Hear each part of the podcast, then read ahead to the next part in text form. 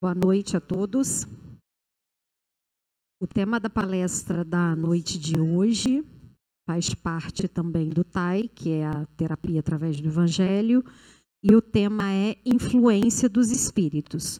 E o expositor será o nosso irmão Luiz Feijolo. Os avisos da noite de hoje: temos pizza frita e refrigerante depois da palestra. Pedimos a gentileza de colocar seu celular no modo silencioso. O grupo Renascer é um grupo que presta apoio psicológico aos usuários de drogas e seus familiares. O grupo Renascer se reúne toda segunda-feira às 18h45 na sala 14 e tem como responsável a psicóloga Edith. Venha estudar conosco. Estamos com as inscrições abertas para o estudo sistematizado da doutrina espírita. As aulas acontecem toda quarta-feira, às 19h45. Maiores informações em nossa secretaria.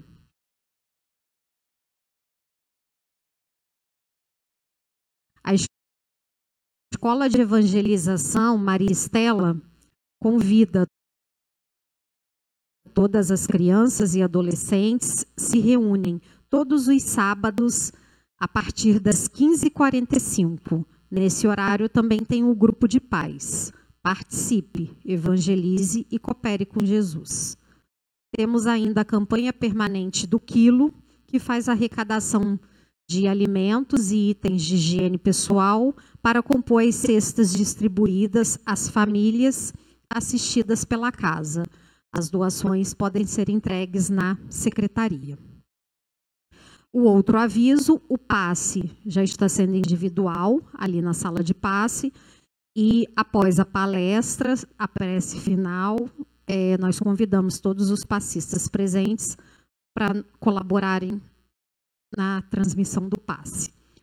É, a página inicial da noite de hoje é do livro Vinha de Luz, de Francisco Cândido Xavier, pelo Espírito de Emmanuel. É a mensagem 66. Inverno. A passagem do Evangelho está na carta de Paulo aos Timóteos, capítulo 4, versículo 21. Procura vir antes do inverno. Claro que a análise comum deste versículo revelará a prudente recomendação de Paulo de Tarso para que Timóteo não se arriscasse a viajar na estação do frio forte. Na época recuada da epístola, o inverno não oferecia facilidades à navegação. É possível, porém, alcançar mais longe além da letra e acima do problema circunstancial de lugar e tempo. Mobilizemos nossa interpretação espiritual. Quantas almas apenas se recordam da necessidade do encontro com os emissários do Divino Mestre por ocasião do inverno rigoroso do sofrimento? Quantos se lembram do Salvador somente em hora de neblina espessa, de tempestade ameaçadora, de gelo pesado e compacto sobre o coração? Em momentos assim, o barco da esperança costuma navegar sem rumo, ao sabor das ondas revoltas. Os nevoeiros ocultam a meta e tudo em torno do viajante da vida tende à desordem ou à desorientação. É indispensável procurar o amigo celeste ou aqueles que já se ligaram definitivamente ao seu amor antes dos períodos angustiosos, para que nos instalemos em refúgios de paz e segurança. O aprendiz leal do Cristo não deve marchar no mundo ao sabor de caprichos satisfeitos, e sim na pauta da temperança e da compreensão. O inverno é imprescindível e útil, como período de prova benéfica e renovação necessária. Procura, todavia, o encontro de tua experiência com Jesus antes dele. Então, meus irmãos, vamos agora iniciar a nossa prece para o início dos trabalhos de, da noite de hoje, agradecendo a Deus pela oportunidade de estarmos aqui. Momento de reflexão, de estudo sobre essa página inicial da noite de hoje, que faz essa metáfora né, com o inverno, mas que possamos procurar sempre antes do inverno, trabalhar sempre antes do inverno. E venhamos sempre pelo amor e não pela dor. Oremos pela paz mundial e por todos os nossos irmãos que sofrem. Agradecidos mais uma vez pela oportunidade de estarmos aqui, pela nossa saúde, pela nossa força de vontade, pela nossa família e por mais um dia vencido. Que assim seja, graças a Deus.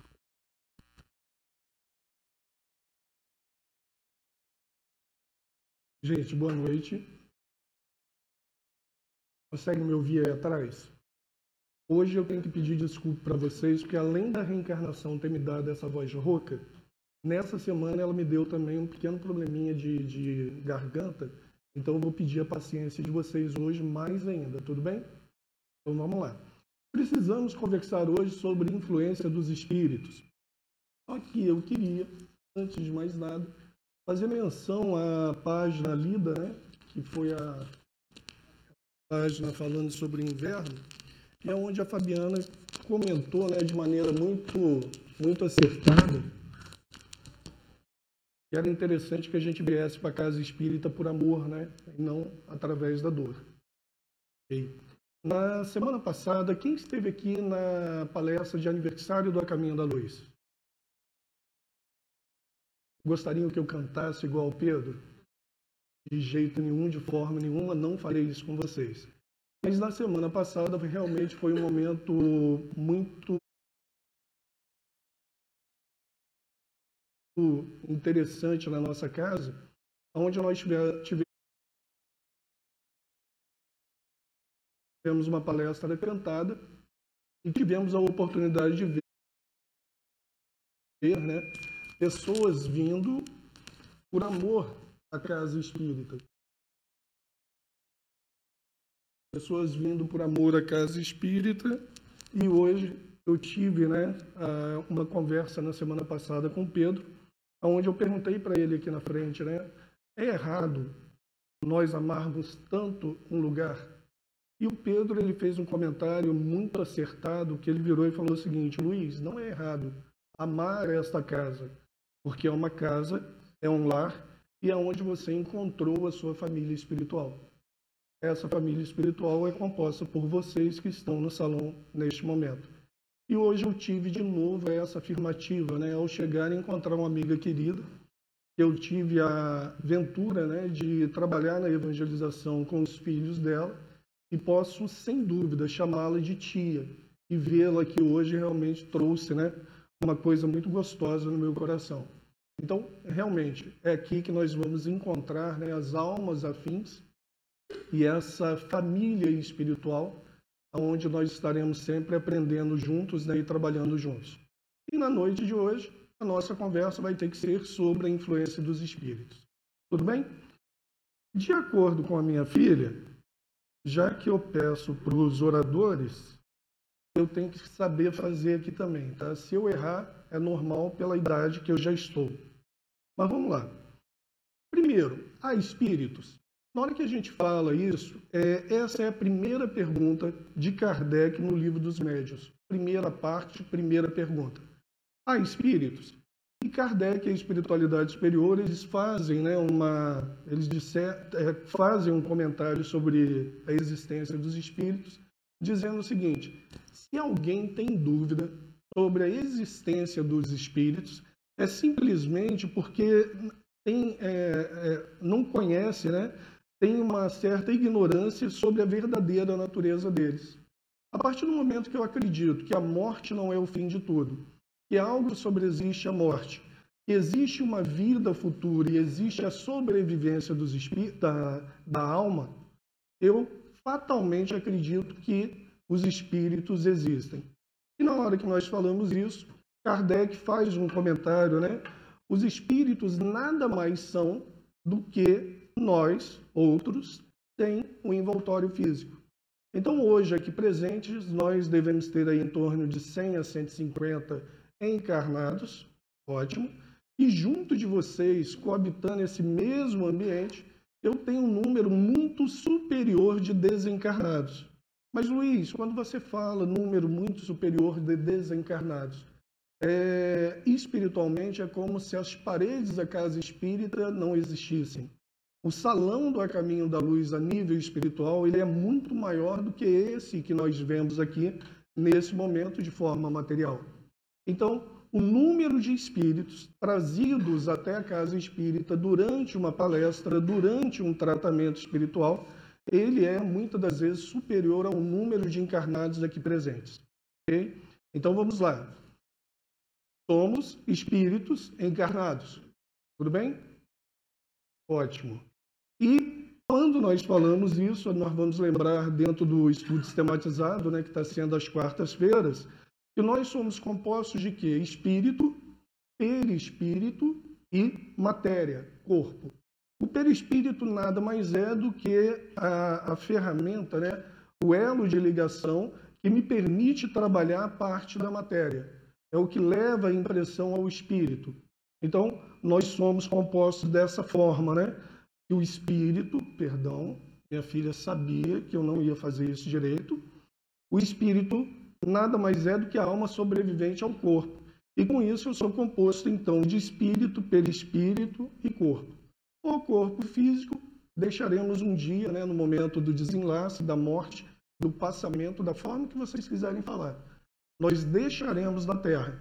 Porém, o que sobreexiste é o espírito e a parte mais importante, e com isso eu chego nessa parte né, com relação à influência.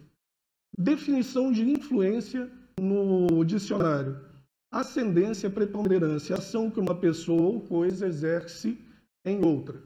E espírito, nós já vimos ali o que é, né? que nós somos espíritos encarnados, nada mais diferente, não é nada diferente né?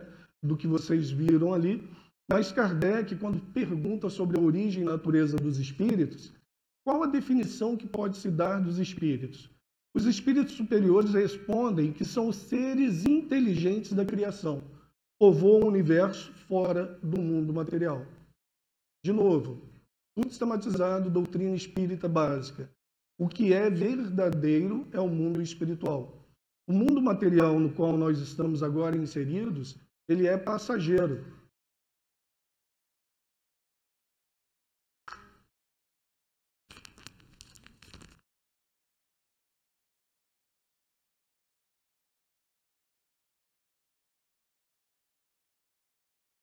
Fui orientado a mudar para microfone manual.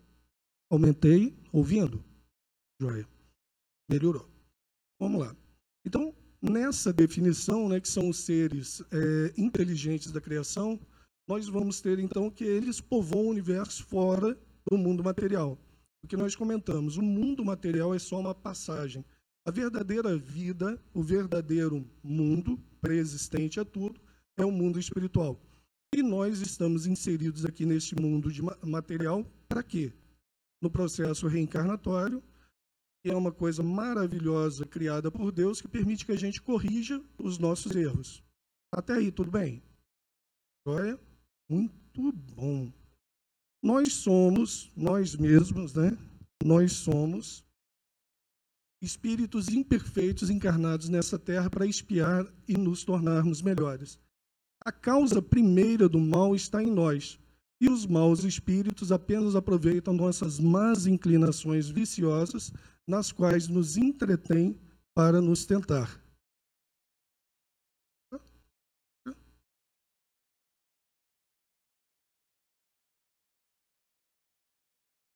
E com isso, eu queria agora fazer, um, fazer uma jogada com vocês, onde eu vou precisar da participação de todos. Posso? Primeiro, eu trabalho na casa, trabalho junto né, a parte de estudo da casa, mas vocês viram a minha camisa na noite de hoje? Escola de Evangelho, Maria Estela, e estava até ali né, o símbolo da mocidade da escola de evangelho no começo, e é onde nós trabalhamos mais diretamente na casa.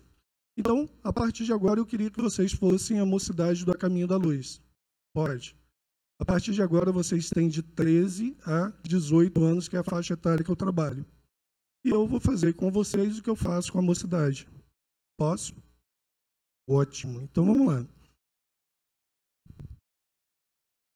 O que vocês responderiam para mim se eu perguntasse se nós somos influenciados no meio em que nós vivemos? Somos, de alguma forma. O tempo todo? Sim. De todas as formas. Televisão, no meu tempo tinha um rádio, né, no tempo do Fausto também. Computadores, não importa. E, com isso, nós temos que a mídia possui grande influência na vida das pessoas, sendo que pode ser tanto positiva quanto negativa. Concordam comigo nessa parte? Ótimo. Então, somos influenciados o tempo todo pela mídia, de maneira positiva ou negativa, e temos visto isso de maneira bem né, é, agressiva nesses últimos anos, aí, né, no período da pandemia, por exemplo. Então, Luiz, mas ser influenciado pela mídia é uma coisa, ser influenciado pelos espíritos é outra. A definição de, influ de influência qual era? Preponderância de uma pessoa ou outro ser sobre outra. Só que, na hora que eu falo de influência espiritual, gente, o doutor André Luiz esteve com a gente no dia 1 de agosto, fazendo uma palestra sobre obsessão e o tratamento do processo obsessivo. A palestra do doutor André Luiz foi fantástica, ele trouxe um material maravilhoso e ela está disponível no YouTube. Não é o foco nosso hoje, obsessão. Mas a influência espiritual, ela começa de uma maneira gradativa, pequena, e isso vai se transformando à medida que nós não resistimos à tentação do mal. Mas, Luiz, isso fica na nossa mente realmente ecoando? Fica. Posso provar para vocês? O que, que vocês me diriam se eu pedisse para vocês lembrarem que produto era esse dessa propaganda, né? antiga e que dizia mais ou menos o seguinte: dois hambúrgueres, alface, queijo molho especial, cebola picles num pão com gergelim. Esse era o. Em quanto tempo essa propaganda, gente? Não é do tempo de vocês, porque vocês têm 18 anos, não é isso? Ótimo. O pai de vocês deve ter passado isso para vocês. Joia. Tem mais de 20 anos, com certeza. E isso ainda está na nossa mente. E essa aqui? Leite condensado, caramelizado, com flocos crocantes e coberto com um delicioso chocolate Nestlé. Mas é o. Ah, Alguém aí que tem uma memória, alguém aí que tem uma memória excelente, né? Choquito. Último. Se eu mostrasse para vocês essa figura, qual era a propaganda? Qual? Aí que está a pegadinha em cima do que eu tenho que fazer com vocês hoje, aonde eu preciso conversar sobre influência. Amiga dona de casa, olhe fixamente nesse delicioso chocolate. Lembra da figura? Quem era? O menininho, lembra? Com uma toalha imitando um turbante, com um batom, tentando hipnotizar a mãe, não é isso? E a dona de casa. E aonde ele dizia, né? Você vai ouvir a minha voz dizendo: compre batom, compre batom. Agora a senhora vai acordar, mas vai continuar ouvindo a minha voz Compre batom, compre batom. Você riu e lembrou da propaganda. Mais de 30 anos. ok? Processo de influenciação espiritual. Processo de influenciação espiritual. Não tem nada diferente daquilo que nós vimos o menininho fazendo. Sabe o que, que os espíritos fazem? Eles chegam até nós, localizam os nossos pontos de dificuldade, nossos pontos falhos, e começam a trabalhar justamente neles. No ciúme, na inveja, no orgulho. E eles continuam repetindo na nossa mente direto: ela está te traindo, ele está te traindo. Ela não te ama mais, ele não te ama mais. Olha o que, que ela está fazendo, olha o que, que ele está fazendo. Isso vai se repetindo e vai se tornando uma ideia fixa. Aonde, de repente, eu gosto de dar esse exemplo, né? É, o seu companheiro trabalha provavelmente na CSN, de manhã ele toma um banho e vai para a CSN trabalhar. E de repente você ouve aquela voz né, no seu ouvido dizendo: Olha, ele tomou banho, deve estar tá indo encontrar com alguém. E o coitado do marido está indo somente trabalhar na CSN. Ou a esposa se produz, fica linda para o próprio marido, e na hora que ele olha, ela fala assim: Nossa, ela hoje está exagerando, não deve ser para mim. E aquela voz continua repetindo e insulando dentro da mente o ciúme. E aquilo vai desequilibrando a pessoa. Influência espiritual começa com pequenas coisas. Ninguém fica obsediado da noite para o dia, direto no, no, na graduação de fascinação. Tudo começa de maneira gradativa e pequena. Por isso que na pergunta 459, Kardec pergunta: influem os espíritos em nossos pensamentos e em nossos atos? A espiritualidade responde muito mais do que imaginais. Influi a tal ponto que, de ordinário, são eles que vos dirigem. Vamos lembrar aí de livre-arbítrio, vamos lembrar disso tudo, ok? Mas o ponto em questão é que o alerta da espiritualidade é maravilhoso. Muito mais do que imaginais. E eles estão o tempo todo, lembra daquele mundo que preexiste, sobreexiste a tudo e que convive conosco dentro né, desse mundo material? Eles estão ao nosso redor o tempo todo. E com isso, nas diversas encarnações e reencarnações que nós temos, não importa se foi há 100 anos atrás, 50 anos atrás, 200 anos atrás, o que nós fizemos, o que nós fomos, de repente fomos apegados ao dinheiro, né?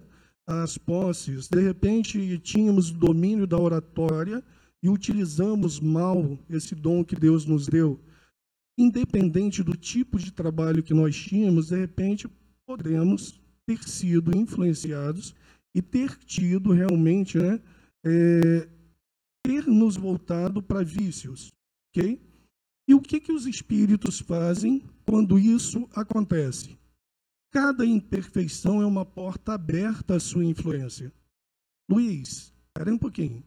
Esses espíritos, então, que estão ao nosso redor hoje, que de repente estão fazendo esse processo né, de influenciação espiritual de forma negativa, eles nos conhecem?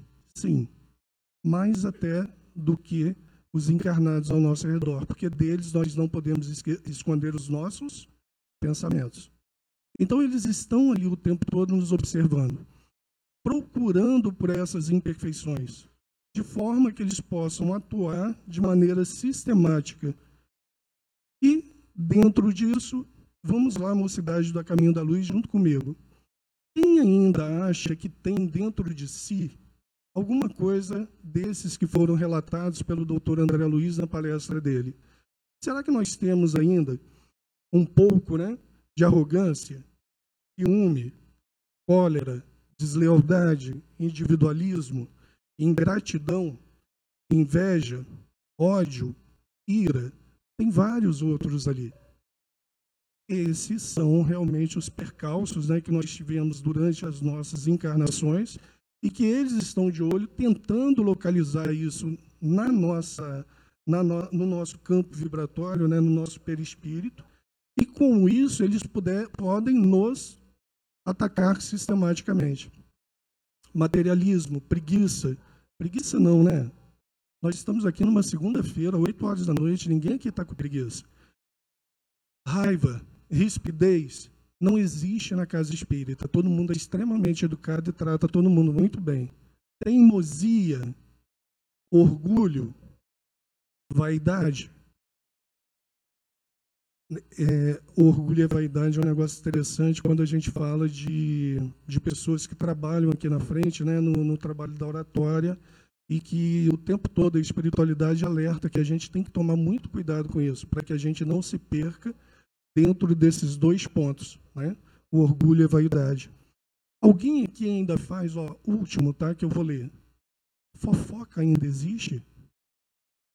Não, desculpa, eu estou perguntando porque eu trabalho na casa espírita, eu fico aqui o tempo todo, então eu não tenho visto mais isso, em lugar nenhum.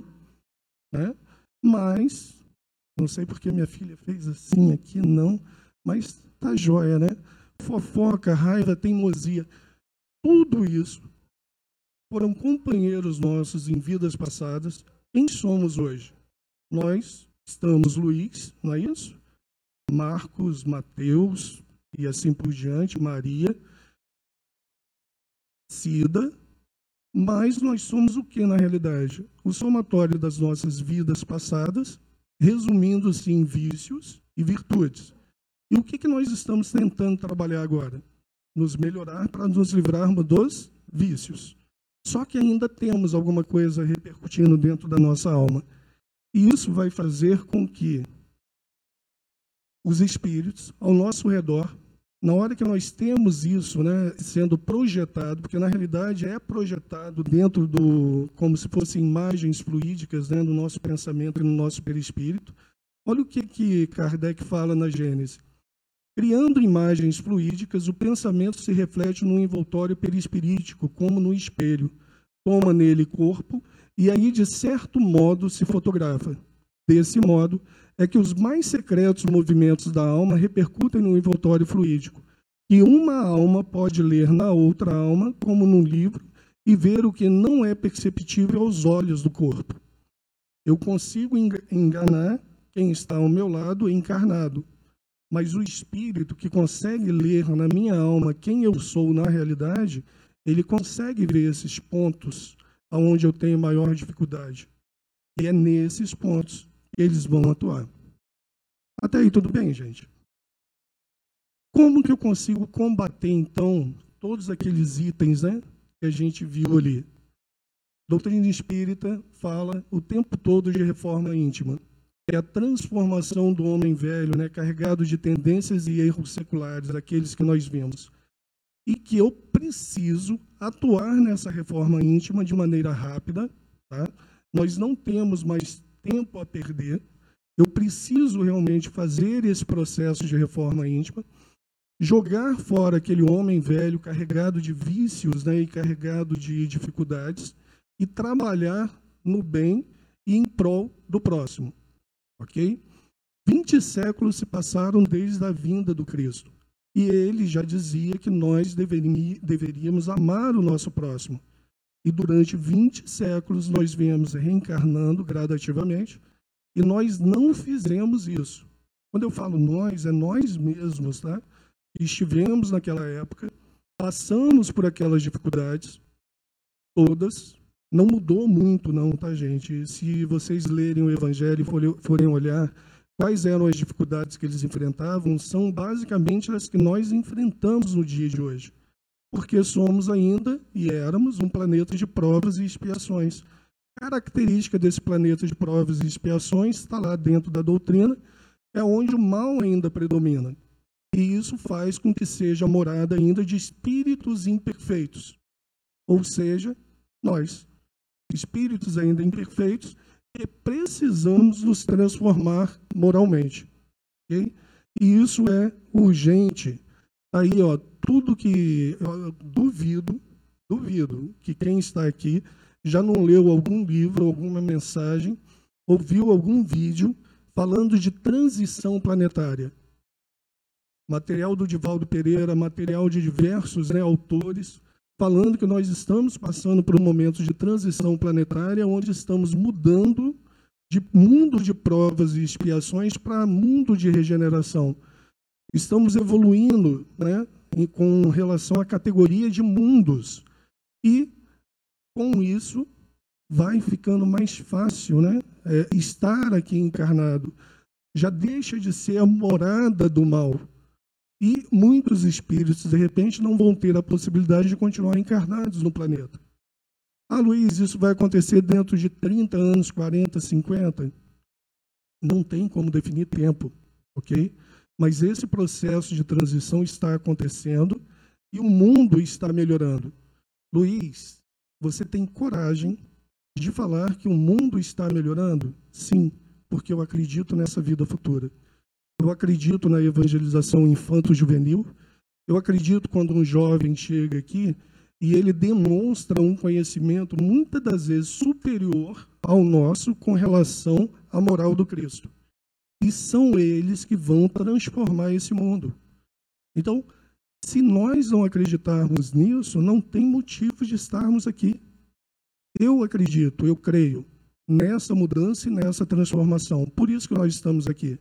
E é onde vem o convite da noite para a mocidade a caminho da luz, de 18 anos, o mais velho aqui, para que integrem as falanges de trabalhadores da casa. Está ali, ó. Precisamos de voluntários. Não voltamos ainda com as palestras em todos os dias, porque não temos equipe. Não voltamos com palestra todos os dias, porque alguns oradores não voltaram presencialmente também. Outros optaram por aguardar. Enquanto isso, a Casa Espírita está aberta, precisando de trabalhadores e voluntários. Só procurar a Valquíria e a Bianca na secretaria, ok? O segundo convite é: venham estudar doutrina espírita para poder entender realmente né, essa mudança e essa transformação. Kardec já dizia em 1857: o mundo só vai se transformar através do processo da educação do ser. Então eu tenho que estudar, modificar e me transformar. Ok? De par com os pensamentos que nos são próprios, outro haverá que nos sejam sugeridos? Kardec pergunta isso na 460. Eu sou uma individualidade, eu penso, ok?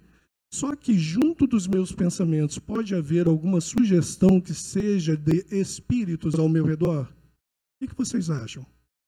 Sim, lembra da, da, da outra pergunta na 459? Muito mais do que imaginais?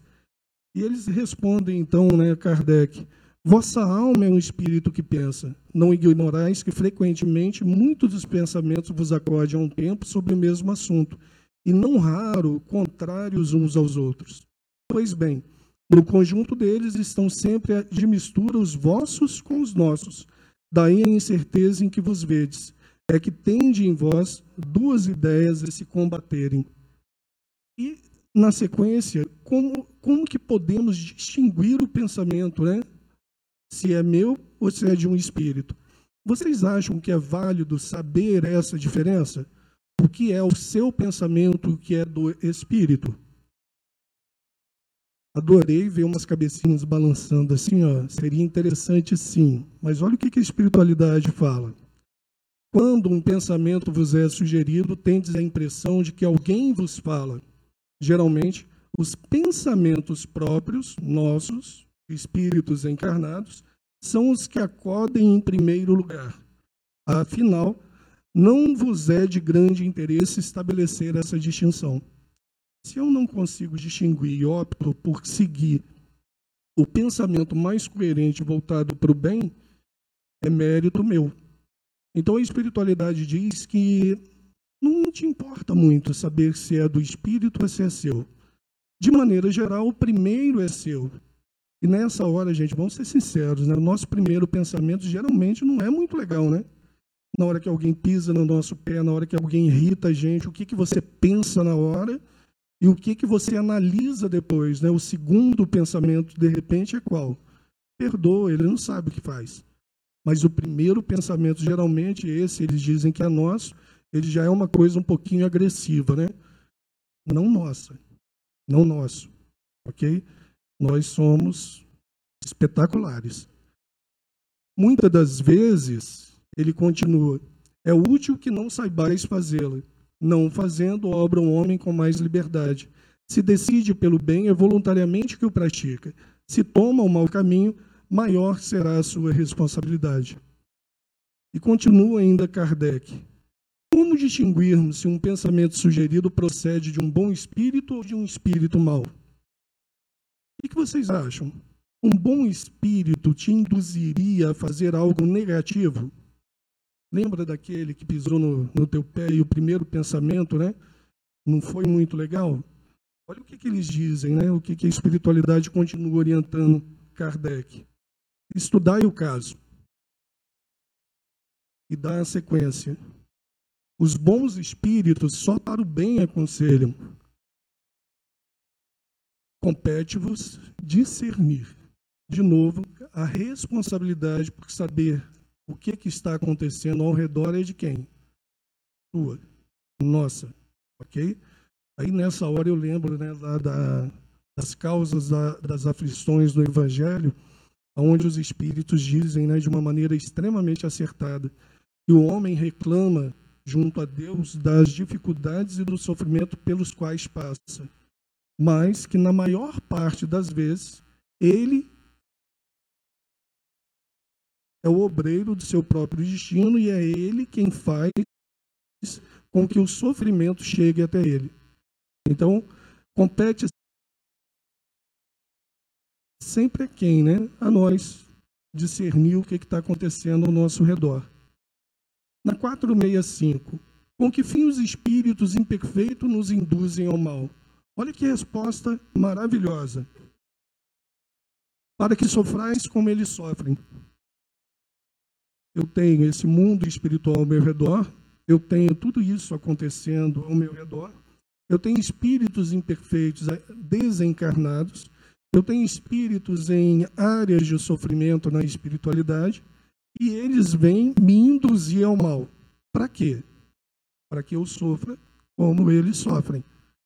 Continuam então eles dizendo o seguinte: isso lhes diminui o sofrimento? Não, mas fazem-no por inveja, por não poderem suportar que hajam seres felizes. Alguém aqui encarnado, tá, gente? No dia a dia, seja na família, seja no trabalho, onde atua, né, na sociedade, é, já tiveram aquele dia que você chega super bem no local, super feliz, e você quer compartilhar aquela felicidade, você vira e fala: o mundo é maravilhoso. Olha que sol lindo, que céu fantástico, olha que coisa maravilhosa que é a natureza. E de repente alguém vira e fala assim: vai chover. Por que, que você está tão feliz? Se não chover hoje, vai chover semana que vem. Não sei por que você está tão feliz. É justamente porque não consegue ver, naquele momento, suportar que haja alguém feliz no ambiente onde ela está. É ruim isso, não é? Só que do mesmo jeito que acontece no plano material, acontece no plano espiritual. Quando eu estou bem, e os espíritos tentam me induzir ao mal e ao sofrimento é porque eles têm inveja. E eles querem que eu esteja no mesmo padrão de sofrimento que eles estão. Não suportam ver seres felizes. Querem que eu esteja também sofrendo. E por que, que Deus permite que os espíritos nos excitem ao mal? Eu fiz o, eu fiz o destaque ali, ó, por que permite Deus que os espíritos nos excitem ao mal? Os espíritos imperfeitos são instrumentos próprios a pôr em prova a fé e a constância dos homens na prática do bem. Quando eu vou reencarnar, o que, que acontece na espiritualidade? Tem todo um planejamento, não tem? E nós que estamos do outro lado preparando esse reencarne, o que, que nós nos comprometemos? A sermos fiéis, a seguir o ensinamento do Cristo, não é isso? a respeitar, a perdoar aquele que pisou no meu calo naquele momento, a ser né, é, tranquilo com todos, amar o próximo. Tudo isso eu estou me comprometendo na espiritualidade, visando o processo de reencarnação e retorno à vida corpórea. Só que na hora que eu chego aqui, o que, que acontece? Aquilo que eu aprendi na teoria, na hora que eu vou colocar em prática, é mais difícil. Não é isso? E esses espíritos estão ao nosso redor justamente como instrumentos né, para pôr em prova se realmente nós mudamos. Então, é nessa hora que essa influência, lembra, do ciúme, da inveja, da arrogância, do orgulho, que começa pequenininha, eu tenho que resistir a ela naquele momento. E com isso mostrar eu realmente mudei. Na sequência da resposta, né, a espiritualidade diz para Kardec: desde que sobre ti atuam influências más, é que as atrai, desejando o mal, porquanto os espíritos inferiores correm a te auxiliar no mal, logo que desejes praticá-lo. Só quando queiras o mal podem eles ajudar-te para a prática do mal. Então, nesse momento, a responsabilidade é de quem, de novo? Nossa.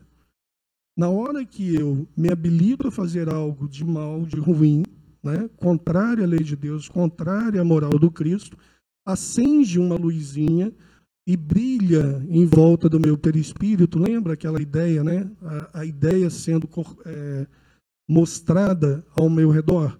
Brilha aquela luzinha, brilha aquela ideia, e quem está ao meu redor olha e fala: opa, ele quer fazer o mal, vamos lá ajudá-lo. Isso funciona para o mal, mas funciona também para o bem. Na hora que eu vou fazer o bem, que eu penso em fazer o bem, eu atraio para perto de mim espíritos que querem fazer aquele trabalho junto comigo, ok? Então, ele só vem nos ajudar a fazer o mal porque o primeiro pensamento de fazer algo contrário à lei de Deus foi meu. Pode o homem eximir-se? Bianca, isso aqui é difícil, filha. Pode o homem eximir-se da influência dos espíritos que procuram arrastá-lo para o mal? O que vocês acham? A doutrina espírita tem uma coisa belíssima, que é a seguinte: aqui nós estudamos alguns princípios básicos. Entre eles, olha só que legal: Deus. O que, é que nós entendemos como Deus dentro da doutrina espírita? Luiz, inteligência suprema, causa primária de todas as coisas soberanamente justo e bom, e não quer que nenhum dos seus filhos se perca. Olha que coisa maravilhosa. Então Deus me ama e quer que eu seja feliz. Esse é o nosso objetivo, né? Aí, dentro disso, eu aprendo sobre reencarnação e a possibilidade de é, refazer passos e corrigir erros. Dentro desse processo, eu aprendo que eu sou imortal e que a minha missão futura é governar mundos porque assim como Cristo, eu também posso chegar àquela perfeição. Dentro de tudo isso, o nosso destino é uma coisa maravilhosa e só a doutrina espírita estuda né, nessa sequência e dessa forma. Então, a grande pergunta é: eu posso não querer fazer o mal? Eu posso, de alguma forma, combater né, essa, essa influência de alguma forma? Se Deus é soberanamente bom e justo, não quer o mal do mal de seu filho, e ele quer que sejamos felizes e que sigamos no bem, eu tenho como resistir então ao mal? O que vocês acham? Ótimo, claro, adorei esse claro. Pode, visto que tais espíritos só se apegam aos que pelos seus desejos. Ah, descobri. É ela. Ela que está me atrapalhando. Pode, visto que tais espíritos só se apegam aos que pelos seus desejos os chamam, ou aos que pelos seus pensamentos os atraem. Então, eu consigo, a partir do momento que eu estou pensando no bem, eu já começo a afastar essa influência espiritual. Renunciam às suas tentativas os espíritos cuja influência a vontade do homem repele?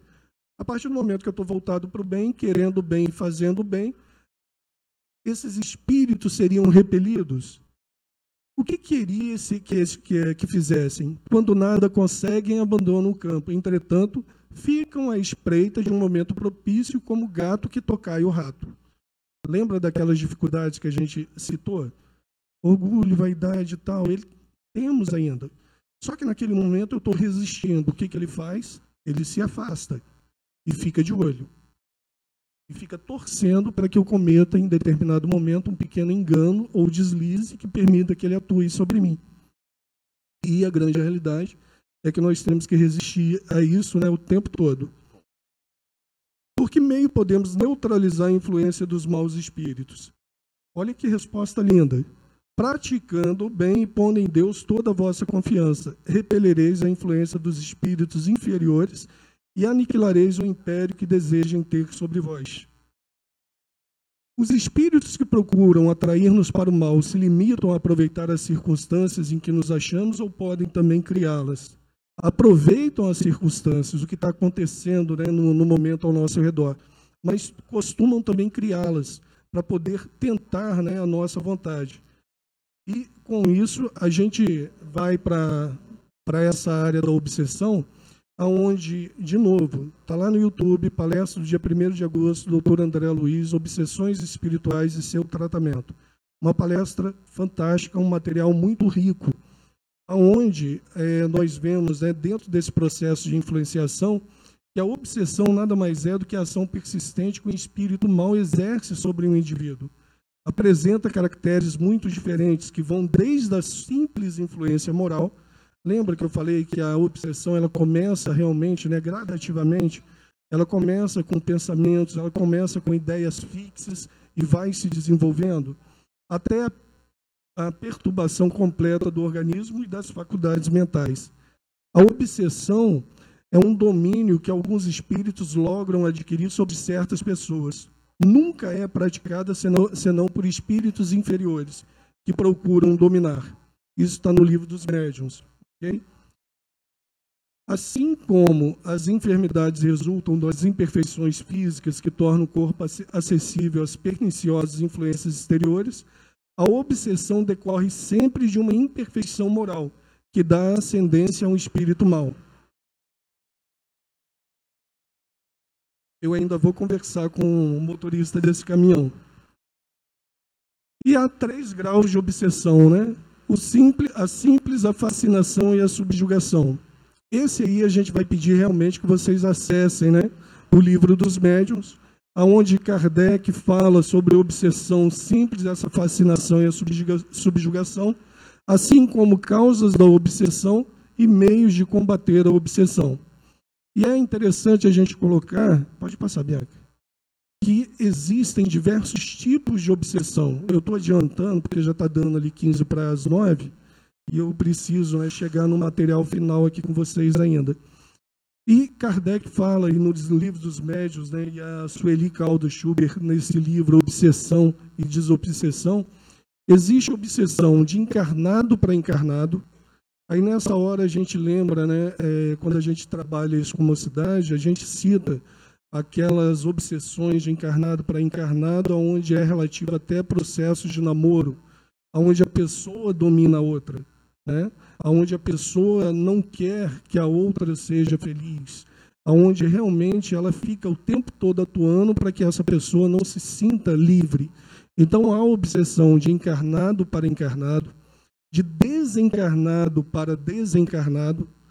Gente, é uma coisa é, lógica. Se eu estou hoje sendo obsediado por um desencarnado e estou no corpo, e dentro desse processo eu venho a desencarnar, esse espírito que antes me obsediava, ele vai procurar por mim no plano espiritual e vai continuar o processo de atuação sobre o meu espírito. Ele não quer o meu bem, ele quer o meu sofrimento. Então ele me persegue enquanto encarnado e vai continuar me perseguindo enquanto desencarnado. De encarnado para desencarnado, esse aí é interessante, né? É, muitas das vezes a gente faz isso até sem querer, aonde a gente fica chamando por aquela pessoa que desencarnou, aonde a gente fica lembrando com tristeza determinados fatos, e isso repercute naquela alma desencarnada. De desencarnado para encarnado, que é a mais comum, a obsessão recíproca, onde eu obsedio e sou obsediado, e a auto-obsessão. Há casos em que não há espíritos obsediando. Eu mesmo sou causa do meu infortúnio, da minha tristeza e do meu sofrimento. Ok? Dica de leitura: Obsessão e Desobsessão, Sueli Caldas de Schubert. E cheguei no material que eu queria compartilhar com vocês. no livro Trilhas da Libertação, Manuel Filomeno de Miranda faz um estudo maravilhoso sobre causas da obsessão e ele trabalha de uma maneira assim muito rica esse conteúdo.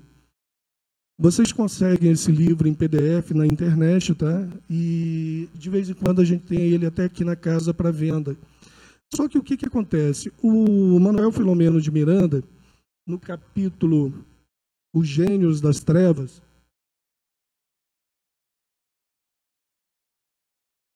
Manuel Filomeno de Miranda relata que em determinado momento, numa área de sofrimento, numa zona de sofrimento na espiritualidade, o líder de uma equipe muito grande de espíritos voltados ao mal, ele é levado a refletir sobre os atos que ele tinha cometido até aquele momento, e por intercessão da mãe dele junto aos planos superiores, ele consegue ser resgatado daquela área de sofrimento e levado para ser tratado e abandona naquele momento né, as tentativas e as tratativas relativas a processos obsessivos. Aquele grupo, composto por milhares de espíritos, se sentem abandonados, sem líder. E eles promovem a eleição de um novo líder, de um novo gênio das trevas.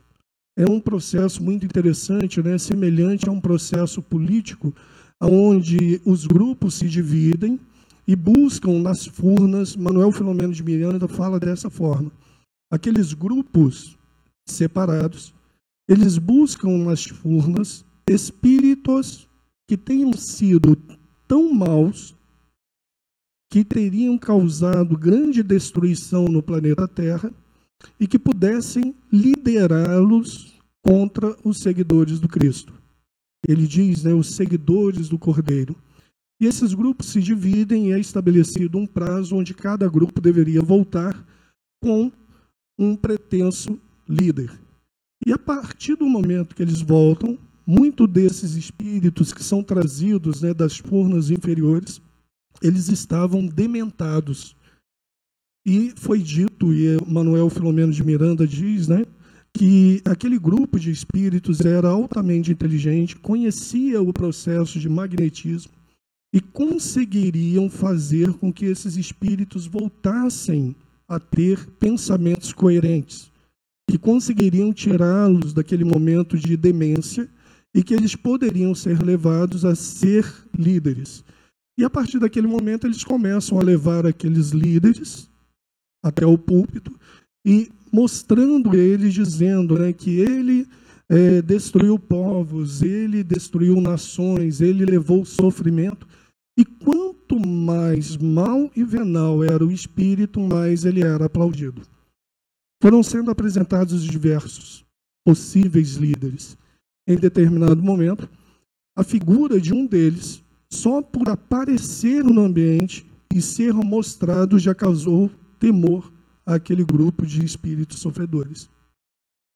E à medida que foi sendo dito quem ele foi no planeta Terra, o que ele fez, o mal que ele fez, o sofrimento que ele causou à humanidade, ali foi definido que ele seria o novo gênio das trevas.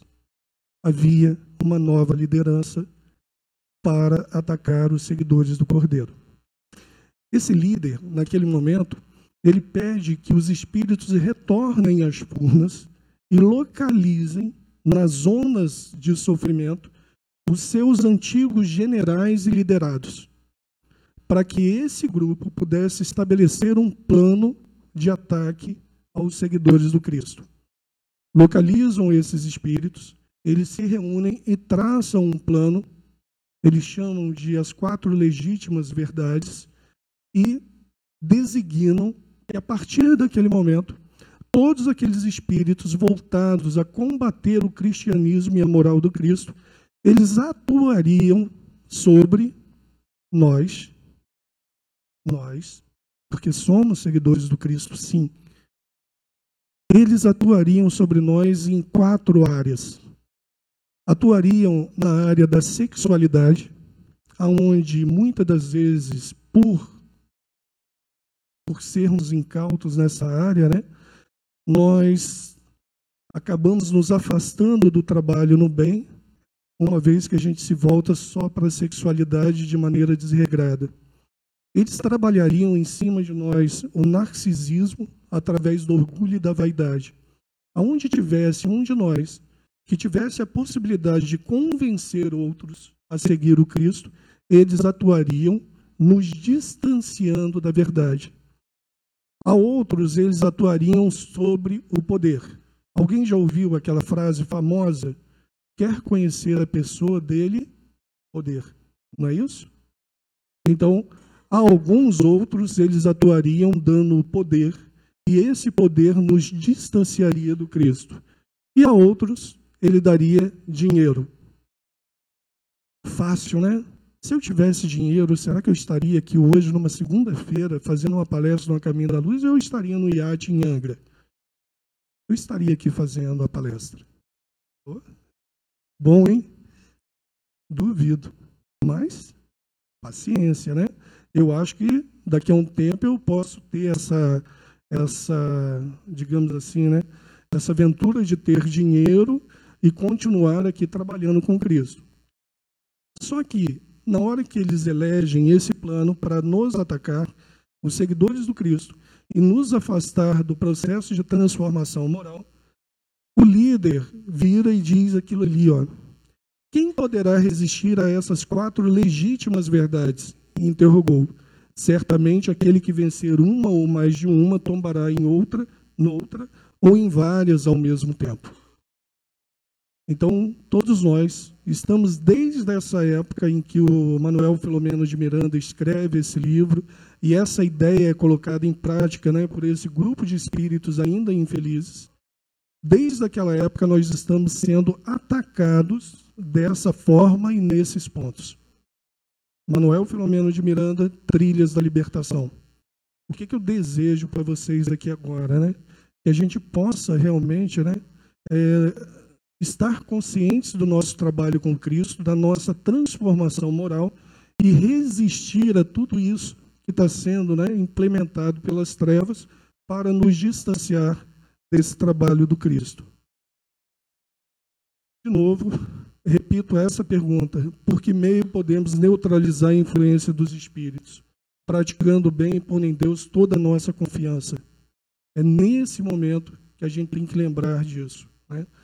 Temos um Pai amoroso, bom, justo, sábio, que não quer que nenhum de nós se perca e que a todo momento nos dá todas as condições de resistir a todas aquelas tentações.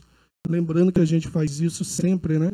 E a gente pede para resistir às tentações do mal todas as noites e todas as manhãs quando nós fazemos o nosso Pai Nosso. Lembra? Não nos deixeis cair em tentação, livra-nos do mal. Nesse momento, nós temos que lembrar sempre, né? Que nós temos que nos libertar desse mal que está dentro de nós. Mocidade a caminho da luz.